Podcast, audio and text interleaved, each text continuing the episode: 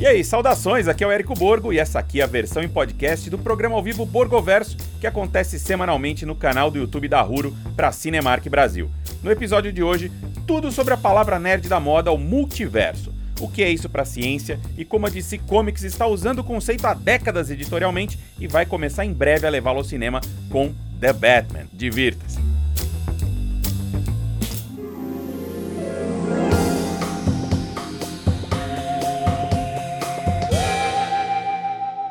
Saudações, nerds! Beleza? Érico Borgo aqui, fazendo mais um Borgoverso, programa que distrai destila nerdice, que a nerdice escorre pela sua tela. Porque hoje, galera, hoje, hoje eu vou falar de multiverso. Não tem nada mais nerd do que multiverso. A gente que é nerd tá vivendo com multiverso aí há décadas. Vocês vão entender desde quando a gente tá vivendo com o multiverso já já, mas ó, agora o multiverso está chegando aos normais, a quem não é, aos não nerds. Ele vai chegar pela Marvel, ele vai chegar pela DC, ele vai chegar em todos os cantos. Vamos começar, porque o papo é longo. Melhor já começar, porque senão, antes de mais nada, aí fica aquele pedido de sempre, né? Para você curtir o nosso vídeo, ajudar o início do canal da Ruro aí, que é, um, é muito importante o engajamento de vocês. Vamos lá, curta o vídeo assim no canal, aquela coisa toda. Vamos começar essa live sobre multiverso. Essa live do Borgoverso é um oferecimento aos fãs, a vocês da rede Cinemark, da Cinemark Brasil, que apoia aqui o canal da Ruro, que faz o canal da Ruro acontecer todos os meses. E nós somos aí um oferecimento da Cinemark para vocês. Enquanto a gente espera os cinemas reabrirem aí, com segurança toda, estamos aqui falando de nerdice. Galera, antes de mais nada, a gente já vai começar nessa conversa. Por isso que eu falei pra vocês tomarem um negocinho antes da live. Agora já foi, mas agora você pode tomar durante a live também. O negócio é o seguinte: antes de a gente começar a falar de multiverso, a gente tem que entender qual é a desse negócio chamado universo. Que porra é essa? E a ciência, e aliás queria agradecer aqui a Melanie Fontes Dutra e o Heitor do grupo do Telegram da Ruro, que revisaram toda a minha apresentação. Dois, dois cientistas hoje aqui ajudaram esse negócio para vocês verem quanto que ficou pesado. Tá pesado isso aqui. Mas antes de mais nada, a gente tem que fazer uma distinção. O universo, você tem duas distinções quando você fala do universo na ciência. A primeira é o universo observável. O que, é o universo observável? O universo observável é aquilo que a gente enxerga enquanto humanidade. Você olha, né, quando éramos apenas uns selvagens ali nas pradarias, olhando para cima, olhando para as estrelas, o nosso universo observável era aquele, era aquilo que a gente enxergava. Hoje continua assim, mas hoje nós temos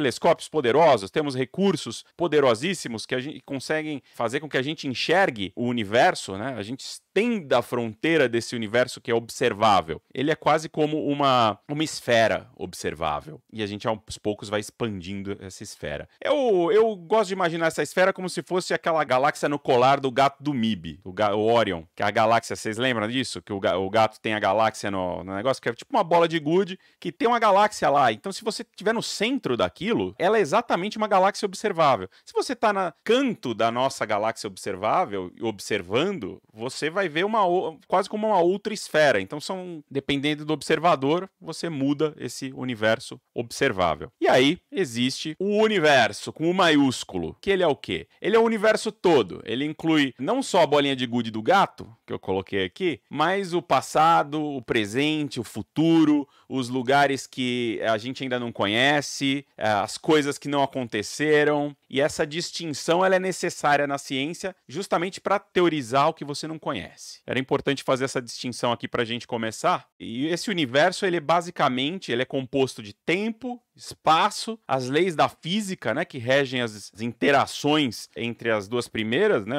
entre o tempo, espaço e as partículas. E essas leis eh, são como, sei lá, a gravidade, enfim. Então, basicamente, tempo, espaço, partículas, leis da física que regem as interações, como a gravidade ou e outras leis aí. Esse é o universo e o outro é o universo observável. Mas, e aí fica a pergunta: e se o universo ele tiver outros universos dentro dele? Essa é a pergunta que não quer calar, a teoria que encanta os físicos e teóricos, físicos quânticos já há algumas décadas. E se o universo tiver outros universos dentro dele? Bem-vindos ao multiverso, galera. Esse é o multiverso. Essa parada começou com um cara chamado Erwin Schrödinger. Eu procurei como, como falar Schrödinger. Erwin Schrödinger. A parada aqui do, do conceitual do, do, multiverso, ela começa com esse cara que em, na Irlanda, né, em Dublin, ele em 1952, ele palestra sobre as suas descobertas e como as equações que ele estava criando, elas tinham alternativas distintas, ou seja, elas não eram exatamente alternativas, mas possibilidades simultâneas.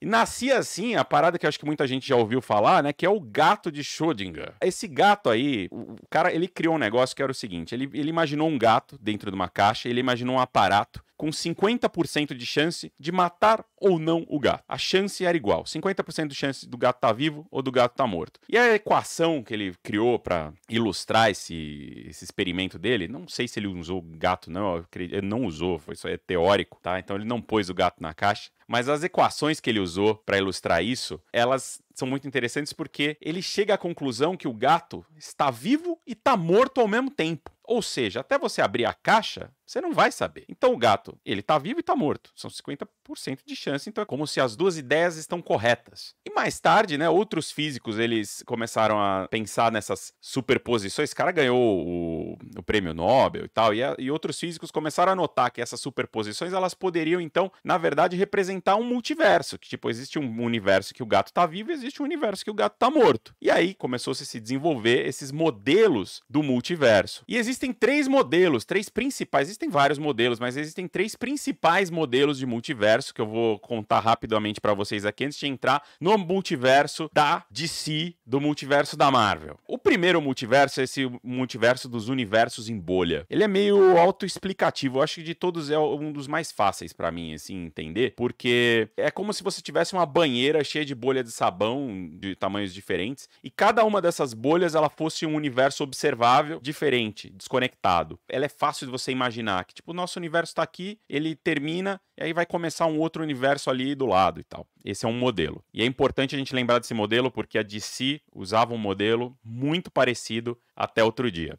E aí a gente tem o segundo, que é o modelo de membranas e extradimensões. Isso aí é uma parada que veio dos cientistas da teoria das cordas, que eu acho poesia pura, parece música. É, são esses caras, né, que quando você vai reduzindo, quando eu era moleque estudava, né, você estudava física no colégio, era assim, o átomo, o átomo é indivisível. Aí você falava, caraca, eu peguei uma borracha em casa e comecei a cortar a borracha, porque eu queria chegar no átomo. Ainda bem que eu não cheguei, porque se imagina se eu tivesse conseguido, né, é, dividir o, o átomo, eu, eu teria teria causado uma explosão na minha casa, nuclear e tal. Daí eu cheguei numa coisa, falei, não consigo dividir mais isso, achei que era um átomo, levei na escola, falei, não, ele é muito menor do que isso, porque você consegue dividindo, dividindo. Daí veio a parada, pô, tem os elétrons, tem o não sei, aí vai dividir, dividir, divide, puta, tem os quarks, a coisa vai dividindo cada vez mais, e os teóricos da, dessa teoria das cordas teorizam que as cordas seriam as menores constituintes da matéria, e a partir delas, elas moldariam as partículas e as forças através da oscilação dessas cordas. É lindo isso porque parece música, né? E é literalmente como música. Cada corda tem uma vibração, cada vibração emite uma tem uma frequência, cada frequência gera um tipo de coisa do universo. E essa teoria ela foi criada para unificar várias outras teorias. Por exemplo, a teoria da relatividade ela não funciona numa escala ínfima e outras teorias não funcionam na escala da teoria da relatividade. Então, tipo, os caras começaram tem que existir uma teoria para unificar todas as teorias, que seria a teoria de tudo, que é essa teoria das, das membranas. Então é o que, que ela diz. Matematicamente, para essa teoria funcionar, o nosso universo quadridimensional, né, que a gente tem três dimensões físicas, né, largura, altura e comprimento, e mais uma quarta dimensão que é o tempo, ela não funciona. Assim, a teoria das cordas ela não funciona só com quatro dimensões. Ela precisa de mais dimensões. Ela precisa de pelo menos 10 dimensões ou até 26 dimensões. Então,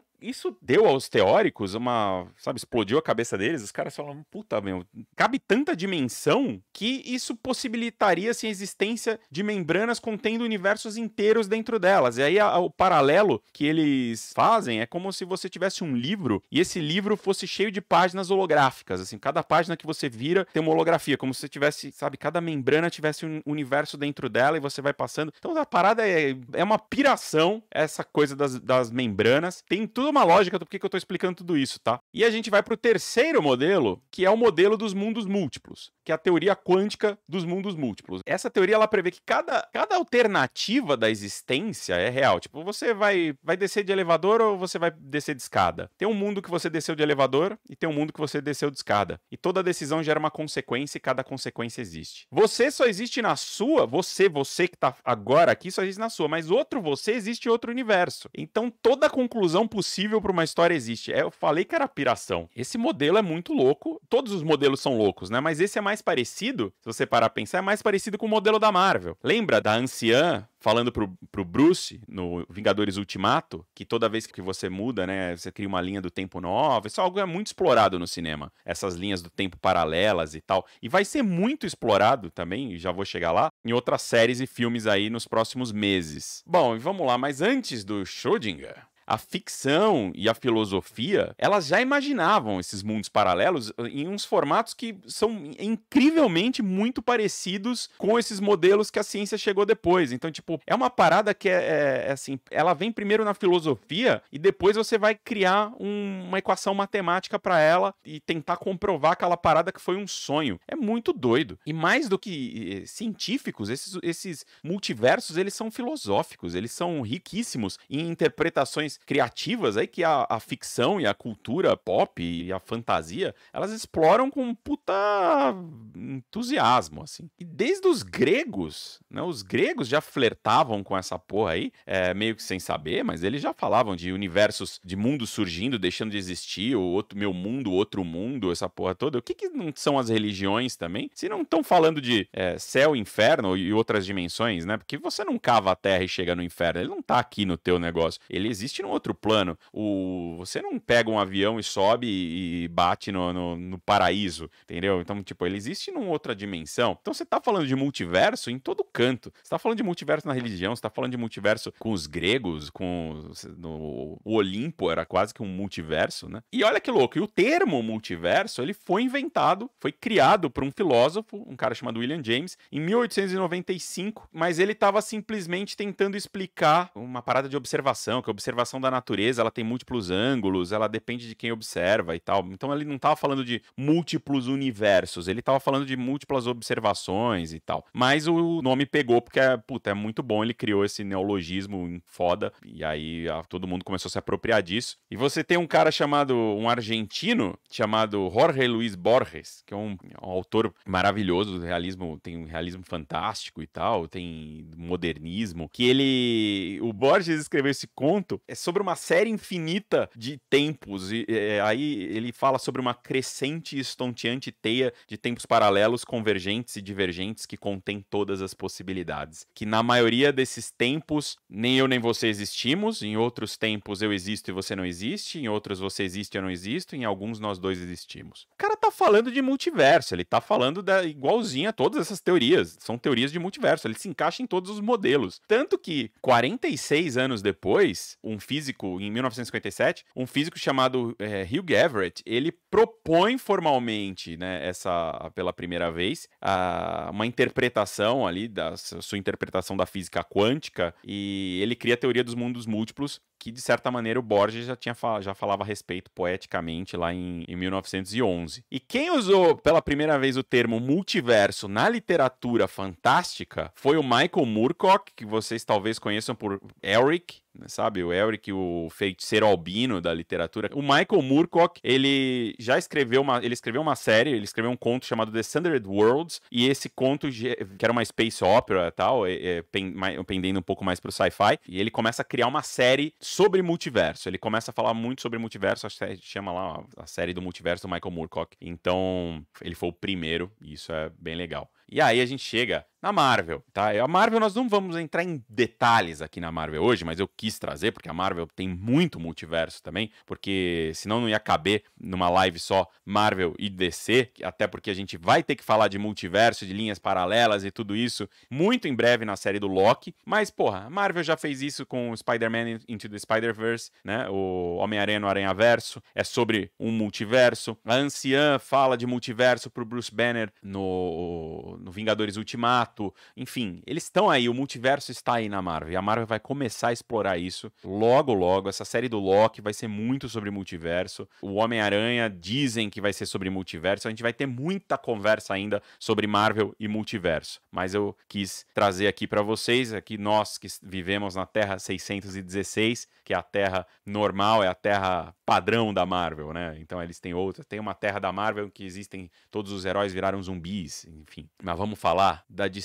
Porque na DC a parada começou em 1960, na década de, de 60, tá? Na revista The Flash, número 123. O que, que os caras criaram, né? Essa. O, na, na história Flash of Two Worlds, que é uma história que foi publicada originalmente em setembro de 61, ela é considerada uma das mais importantes de todos os tempos porque ela foi aonde surgiu o conceito do multiverso DC. O que, que era isso? É uma representação ficcional dessa interpretação da mecânica quântica que propõe a existência de universos paralelos. E essa HQ é uma HQ do Gardner Fox, do Carmine Infantino. Nela, o Barry Allen, ele é teleportado para Keystone City, onde ele encontra o Flash da Era de Ouro, que é o Jay Garrick. Então você tem os Flashes de dois mundos. E pela primeira vez eles falam em Terra 1 e Terra 2. Então tudo que é Era de Ouro dos quadrinhos, o que, que é Era de Ouro dos quadrinhos, né? Tudo que veio ali do surgimento do Superman até 1955, é Era de Ouro dos quadrinhos, 38 até 55, e Era de Prata, ela veio ali a partir de 55, toda a década de 60, é onde vários desses super-heróis foram reimaginados aí. E aí a gente tem, pô, esses dois Flashes se encontrando, o Flash da, da Era de Ouro e o Flash da Era de Prata, e aí pela primeira vez alguém fala, porra, existem dois universos, não era um só, e aqueles caras ainda existem em outro lugar. E aí essa história, ela segue de, depois, nessa HQ, que chama Crise na Terra 1, e depois Crise na Terra 2, que é acontece em 63, que é um crossover da Liga da Justiça com a Sociedade da Justiça, Era de Prata,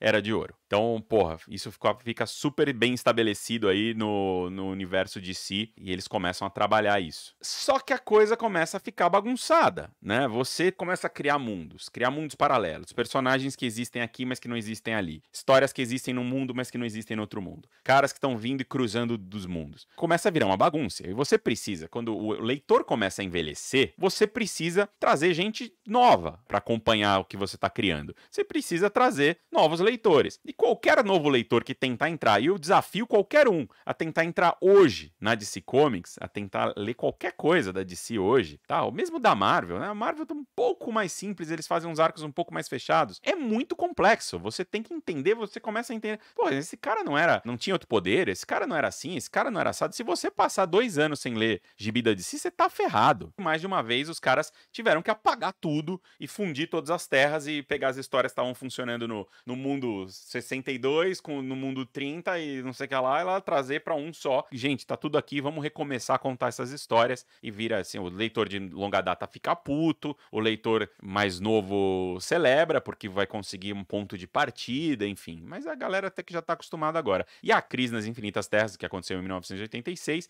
usando o nome lá da crise na Terra 1, crise na Terra 2, lá do Carmine Infantino do, e do Fox, a crise nas infinitas terras, ela é o maior evento até hoje, assim, de, de em escala para DC, em escopo, que unificou tudo e, com, e aí a partir disso a gente teve uma, o universo pós-crise que foi muito mais fácil, muito mais tranquilo de acompanhar e foi ficando, lógico, mais confuso com o tempo, porque é o que os quadrinhos fazem. Você vai trazendo ideia nova, criador novo, tal, coisa vai ficando confusa, confusa, confusa, e aí você precisa trazer mais um evento cataclísmico que vai unificar a coisa toda, como por exemplo, uma série um pouco mais recente, aí acho que deve ter uns 10 anos já, talvez que é o Novo 52, em que eles criaram 52. Falam, não, acabou, eram infinitos, agora são só 52 mundos paralelos, aí universos paralelos e tal, para facilitar. Criaram um mapa que você clica no mundo, sabe o que tá acontecendo e tal. Ficou bem mais simples, mas com o tempo foi ficando mais complexo de novo. E agora chegou a hora dos caras mudarem tudo outra vez, porque, de novo, é o que eles fazem quando a coisa está complexa. E aí chega essa parada que vai ser o omniverso da DC. O que, que é esse omniverso? Tá? A DC, ela tinha, eu, eu, eu gosto de imaginar que ela tinha o modelo das bolhas, como eu falei lá, lá atrás, o universo das bolhas, né? Aquela banheira de bolha de sabão, você tinha 52 bolhas de sabão. E agora você tem um universo de membranas. Por quê? Porque você tá rolando uma HQ é, lá que chama Infinite Frontier, em que os heróis eles precisam salvar o, o multiverso e tal, numa série chamada Dark Knights. E no final dela, tudo volta ao lugar. Todos os danos de todas as crises que foram gerados, eles, todos os heróis que sumiram, todas as versões alternativas, volta tudo. Então, basicamente, o que os caras estão falando é o seguinte: todos os nossos reboots existiu, mas não vale mais. Então, tudo que existiu antes e que foi unificado volta a existir qual é a dos caras, né? Então, tudo que existe em todas as mídias, que é cronologia, ou que não, é, que não era mais cronologia, que não existe, volta a ser cronologia e a gente passa a ter o, esse omniverso de si, que é o. Putz, 52 mundos agora são muito mais, como você tem o passado, o presente o futuro se misturando. Eu acho até que eles vão abusar até e colocar outras mídias. De repente, trazer até outra, as outras mídias para esse omniverso, entendeu? Você, assim, dá é, mais liberdade criativa para os seus roteiristas para seus quadrinistas, para os seus criadores, para seus editores. Antes você fica amarrado. Você, cara, o que que eu, eu quero fazer uma história no universo 16. O que que tem nesse universo 16? Puta, é isso, isso, isso. Faz, nossa, tenho que seguir isso, tenho que olhar quem mais está trabalhando nisso, aquilo, tal, papá. Assim, mano, pelo amor de Deus, né? a gente precisa contar histórias que estejam menos amarradas e que possam ter mais pontos de partida. Então, surge esse universo de si, eu acho que vai eh, justamente para isso, para você facilitar a entrada dentro desse universo da DC. Você começar a criar histórias mais desconectadas. E aí, vamos pro cinema. No cinema, a DC Warner tá numa encruzilhada. Em algum lugar, em algum universo paralelo, o Snyder verso continua existindo. Nunca existiu a versão do Joss Whedon e eles estão, é, acho que bem mais tranquilos que a gente. A gente tá vivendo no nosso e esse nosso universo a gente tem que lidar com ele. Então vamos ver o que, que vai acontecer. Existia a ideia do universo unificado, que era o que o Zack Snyder estava criando, que deram as chaves do reino para ele e ele falou: pô, beleza, eu vou lançar um filme do Batman, depois eu vou lançar um filme do Batman vs Superman, depois eu vou lançar um filme da Liga, e aí depois eu, vou, eu quero isso, quero aquilo. Saiu o filme do Aquaman, que é passado no mesmo universo, saiu o filme da Mulher Maravilha, 1 e 2, que são ambientados no mesmo universo. Só que agora, né, tipo, teve o Whedon, filme do Joss Whedon, o negócio não deu certo, aí teve o release da Snyder Cut, o Snyder Cut saiu graças à insistência dos fãs, a gente conseguiu fazer ele acontecer, mas eles não querem seguir com o Snyderverse. Eles vão seguir com o que eles já estavam programados para seguir, com Aquaman, com Mulher Maravilha, com o Flash. Mas o a Liga da Justiça do Zack Snyder, eu acho muito difícil. Eu acho que é muito difícil o Zack Snyder aceitar, aceitar ficar depois de tudo que ele passou, entendeu? O cara tem outros projetos, ele tem outras visões, ele quer fazer outras coisas, ele tem os, os próximos projetos dele. O cara não vai se enfiar de novo ou num lugar onde ele foi tão maltratado, entendeu? E tudo bem que no final ele venceu, mas cara, ele já contou o Liga da Justiça 2 inteiro. Ele já contou o Liga da Justiça 3 inteiro, já falou o que ia acontecer com todos os heróis, já falou tudo. Ele tá fazendo isso por quê? Porque é uma carta de despedida do Zack Snyder para o seu Snyder verso dentro da DC. E aí, eu não acredito que a Warner vá seguir com esse Snyder verso, mas existem duas vertentes acontecendo nesse momento lá dentro da Warner, dentro, junto com o Walter Hamada, né, que é o presidente da DC Films. Eles vão implementar um segundo universo do cinema. Porque esse cara, esse, o Hamada, ele disse que o público dos cinemas hoje ele já está sofisticado o suficiente para entender o conceito do multiverso, entender que o Batman de um universo não é o Batman do outro universo. Então, se por um lado a gente tem o Aquaman, a Mulher Maravilha, o Ben Affleck, o Henry Cavill acontecendo no universo, você você tem outro universo chegando aí o Batman, o The Batman, com o Robert Pattinson e o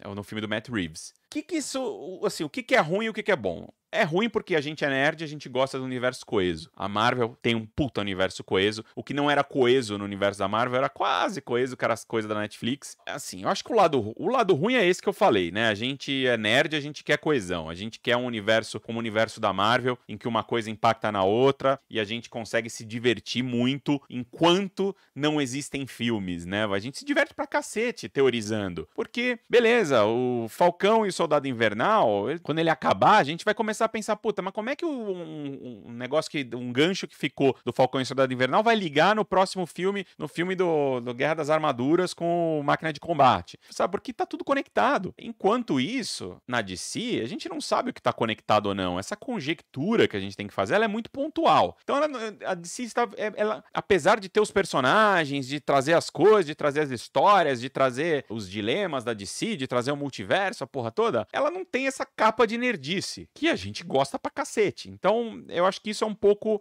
incomoda um pouco o nerd raiz. Mas por outro lado, você consegue ter filmes brilhantes, isolados, como o Coringa do Todd Phillips. Né? Você consegue ter um filme que não tem relação com mais nada, que o cara mostra lá o Coringa acontecendo, sendo um homem maduro, acontecendo, se tornando Coringa, com o Bruce Wayne e uma criança. Tipo, aí você fala, nossa, se Bruce Wayne crescer e quando, daqui 20 anos ele for enfrentar esse Coringa, esse Coringa vai estar tá na terceira idade, entendeu? Vai ter, sei lá, um Coringa de 60 anos, vai estar tá, aqui 30 anos. Não é a história do Batman que a gente conhece, mas você cria um mundo paralelo em que esse mundo paralelo você pode contar essas histórias que são mais sombrias e, e sabe, que são menos dependentes de tanta interação. Então você de repente consegue trazer diretores mais autorais, que é algo que a Marvel não consegue. Todas as vezes que eles tentaram trazer um cara autoral, cara que gosta de fazer a parada dele, que gosta de, sabe, não, tem o meu estilo, tem o meu jeito de dirigir, tem o meu jeito de contar história, não acredito nisso, eles não ficam, porque não é isso que a Marvel procura. E não é isso que eles procuram. Então fica mais difícil. O que, que eu espero agora, né? Vamos, vamos seguir. Você tem aí o filme do Flash, que existe essa parada aí, que é o universo paralelo, que o Batman do Robert Pattinson vai acontecer na Terra 2. Você tem o Batman com o Ben Affleck. Ele não é um cara que tá assumindo o manto do Ben Affleck. Ele não vai lidar com as coisas que aconteceram em Liga da Justiça no Snyder Cut. Ele é um outro Batman. Ele é um outro cara. Ele é um cara de começo de carreira que não vai virar o Ben Affleck. Então tudo que acontecer com ele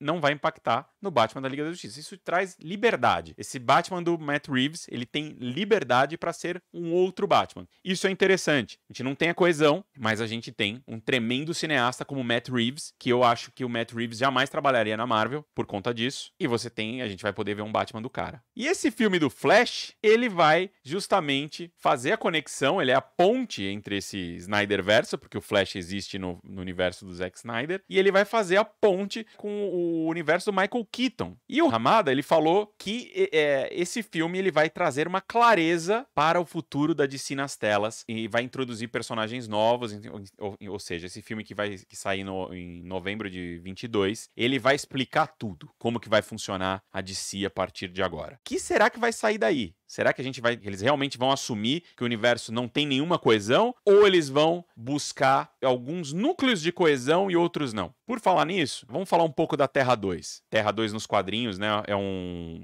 Ela existe nos quadrinhos. Ela começou como a Terra da Era de Ouro e mais recentemente ela virou uma Terra uh, que sofreu um ataque maciço de Apocalipse, né, de Darkseid. E nessa Terra morreram Superman, o Batman e a Mulher Maravilha. Esses três, a, a Trindade deixou de existir. É, é, esse mundo, então, ele não tem esses três maiores ícones do universo de si, mas é, a morte deles inspiram uma próxima geração e alguns outros heróis assumem né, o papel de, de, de mentores e tal. E em 2014, essa Terra 2 ela teve uma aquisição importante que é o Val Zod, que é o filho do General Zod na Terra 2, né, que é de, de Krypton, General Zod de Krypton. Ele é o melhor amigo da cara Zor-El, que é a Supergirl, ele é o melhor amigo dela em Krypton, quando Krypton ainda existia. E após a destruição de Krypton, o Valzod é enviado à Terra com a ajuda do Jorel e da Lara. E ele vai lá, ele começa a pesquisar o, toda criança que vem na nave, né? Ela vem aprendendo a, a, os ideais kryptonianos e tal. Ele vai acessando ali o conhecimento que é, foi deixado pelos seus pais e ele aprende que a violência é uma das piores maneiras de você resolver os problemas. E ele acaba se tornando um pacifista quando ele chega aos Estados Unidos, mas com o tempo ele decide usar os seus poderes kryptonianos para o bem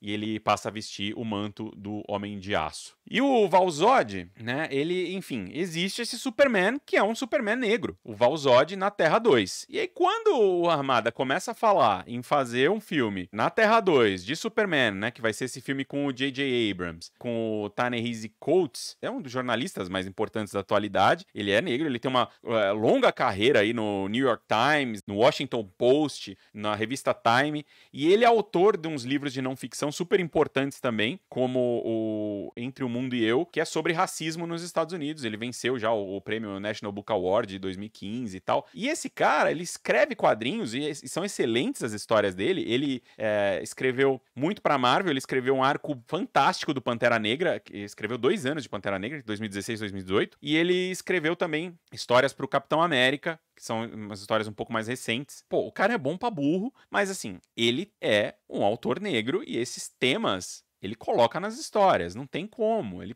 traz isso, Pantera Negra. Então, esse filme do J.J. Abrams, obviamente, todo mundo começou a falar, fala assim, pô, o rumor, os boatos são que eles estão procurando um ator negro para ser o novo Superman. E aí começa, óbvio, que tem parte da nerdice que a gente não se orgulha muito, começa a espernear, fritar e, e surtar e, sabe, falar merda nas redes sociais e destilar seus preconceitos. E parte fala, mano, deixa o cara, deixa existir, vamos ver. História, o importante é que a história seja boa, entendeu? O importante é que, pô, a gente. E se ele chamar Clark Kent, também não vou achar ruim, entendeu? Tipo, é mundo paralelo, porra. Sabe? Não, ele não, é, não é porque ele existe que deixa de existir o Christopher Reeve. Não é porque ele existe que deixa de existir o Henry Cavill. Ou o Smallville. Não, ele não tá renegando o que você curte. Ele tá simplesmente abrindo horizontes. Então, porra, eu realmente torço para que isso aconteça, torço para que a gente tenha um, esse Superman que não é o que a gente conhece na, nas telas, mas que a gente vai passar a conhecer, porra. E eu tô querendo ver um filme foda. Me preocupa mais o J.J. Abrams do que. o J.J. Abrams me preocupa um pouco mais, porque ele é um, pô, tá aí um cara que ele tem uma frequência de oscilação ali de sucesso. Tipo, o cara faz alguns filmes que são do caralho e faz outros filmes, produz alguns filmes que são excelentes, faz filmes que são ótimos, aí, mas, tipo, de repente ele solta umas, umas bombas aí que você fala, pelo amor de Deus, JJ, o que que tá acontecendo? Enfim. E aí, a gente tem o DC Extended Universe, né, que seria o Snyder Verso, que você tem filmes confirmados já: O Esquadrão Suicida, Aquaman 2, Mulher Maravilha 3, que são filmes que estão dentro desse universo do Snyder. O filme do Flash, ele está nesse universo do Snyder, mas ao mesmo tempo ele está também em outros universos, porque gente, ele já falou que esse filme ele vai explorar o multiverso nas telas. Então o filme do Flash ele é meio destacado, ele é central nessa questão dos universos. Você tem o filme do Robert Pattinson, né, o The Batman, existindo na Terra 2, e claro, não foi confirmado, confirmado, mas você tem esse filme novo do Superman, um pé na Terra 2 e um pé na esfera das incertezas que é a esfera das incertezas, onde eu coloquei o, todo o resto que eu não tenho certeza de nada. Mas, porra, são filmes que já estão confirmados. É o Shazam, é o Fúria dos Deuses. Mulher Maravilha 3 ainda não temos data. Aquaman 2 estava para dezembro de 22, mas eu não acredito, que eu acho que come... não sei se começaram a filmar ainda por conta do Covid e tal, eles devem empurrar um pouco. Esquadrão Suicida que está confirmado para 6 de agosto de 2021, vai acontecer, então é o próximo. O Flash é novembro de 22. Aí você tem o The Batman, que é em 4 de março de 22, esse novo Superman que tá sem data. E aí os incertos, que é o Adão Negro, 29 de julho de 22, Shazam Fúria dos Deuses, que é em junho de 23, é depois. E esses aqui embaixo, que eu deixei menorzinhos e mais no cantinho ainda, porque é mais incerto ainda, que é Besouro Azul, Batgirl, Supergirl, Tropa dos Lanternas Verdes, Super Choque e Zatanna que estão aqui nas esferas das incertezas, e o Limbo tá ali com o filme derivado de Aquaman, né, do, do The Trench, daquele da, das criaturas das profundezas lá, que seria um filme de terror ambientado no universo do, da DC, no Aquaman, que foi cancelado, e o filme dos Novos Deuses, que ia acontecer, que foi cancelado. Pode ser que aconteça num futuro distante e tal, mas enfim, no momento ele deixa de existir. E eu coloquei aí, tipo, com a cara do Darkseid, porque de certa maneira o universo, o Snyder Cut, né, de certa maneira, o universo do Snyder, eu acho que eles vão aproveitar ele como eles fizeram com Mulher Maravilha 2, que ele, ela segue a parada dela lá. É a Mulher Maravilha que a gente conheceu do filme do, do Zack Snyder, apesar dela ter um, algumas diferenças assim. O Mulher Maravilha 3 vai seguir isso, mas não vai ter aquela conexão conexão amarrada. Talvez, se for aparecer alguém, vai aparecer o Aquaman, porque aí os dois acontecem lá no mundinho deles, mas você não tem, você não vai envolver mais. Eu acho que dificilmente você vai envolver mais o Henry Cavill como Superman, sabe? Tem gente falando, ah, o Cavill vai aparecer no, no Shazam e tal, puta, ou no Adão Negro. Eu adoraria que isso acontecesse. Eu quero muito ver, eu, não, eu acho que o Cavill faz um puta trabalho, eu gosto dele pra caramba como Superman, mas essas negociações têm que ser muito benéficas pro lado dele, para ele topar fazer isso, sem ser o principal, entendeu? Porque ele vai ficar fazendo a participação especial no filme dos outros. Eu acho que o Superman merece algo melhor do que isso. Então, eu acredito que o foco vai ser no Valzod. E aí fica, fica essa dúvida, né? Óbvio que tem, além disso tudo, a gente tem séries derivadas, a gente tem a série derivada de Gotham, né? Tem a série derivada da, do Departamento de Polícia de Gotham, que o Ramada já falou. A gente vai ter a série derivada de, do Esquadrão Suicida do, do Pacificador, que o James Gunn teve a ideia num dia e começou a filmar no outro, terminou de filmar e a série tá pronta. Então, puta, bizarro que, que esses caras fizeram tão rápido, deve ser super baixo orçamento e tal, mas pelo que o Ramada diz, parece o quê? Que eles vão concentrar a telona, o cinema, a grande experiência cinematográfica que você não consegue ter dentro de de casa, que é a experiência da telona, a experiência imersiva, para os seus grandes heróis. Para Mulher Maravilha, para Aquaman, para o Batman, para o Flash, para o Superman, para essas coisas grandiosas. E, e, você tem derivados na HBO Max. Por exemplo, não tá 100% certo se o filme da Batgirl vai pro cinema. Eu acho que ele tem muito mais cara. Ele,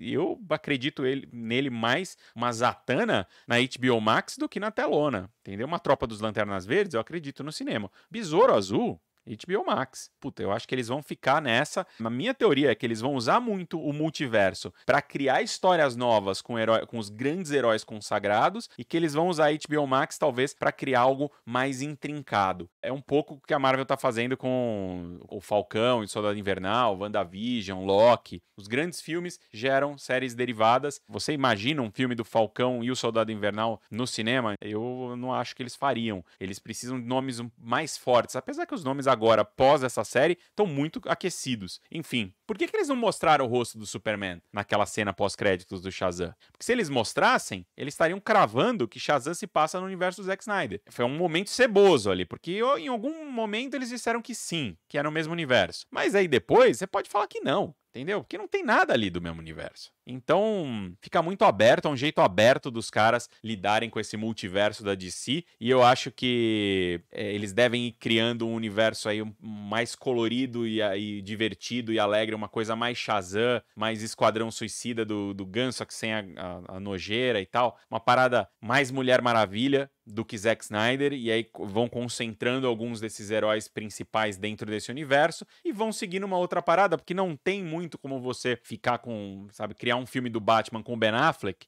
e criar um filme do Batman com Robert Pattinson. Nossa, um filme solo de cada um. Aí o público que o Ramada fala que é, é sofisticado, eu, eu duvido um, um, pouco dessa sofisticação. O cara vai ficar confuso e vai, não vai ser pouco. Para mim é isso, eu acho que é um pouco essa. É, é, esse é um, um pouco o desenho que eu tô imaginando aqui que eles devem seguir, beleza? É isso. Pessoal, muito obrigado. Não se esqueçam de, pô, segue a Ruro também no Instagram. Pô, faz muita coisa por lá, a gente informa muita coisa por lá. E compartilha, gente. Compartilha aí, porque a gente precisa dessa ajuda no começo desse canal, beleza? Valeu, pessoal. Muito obrigado. Até mais.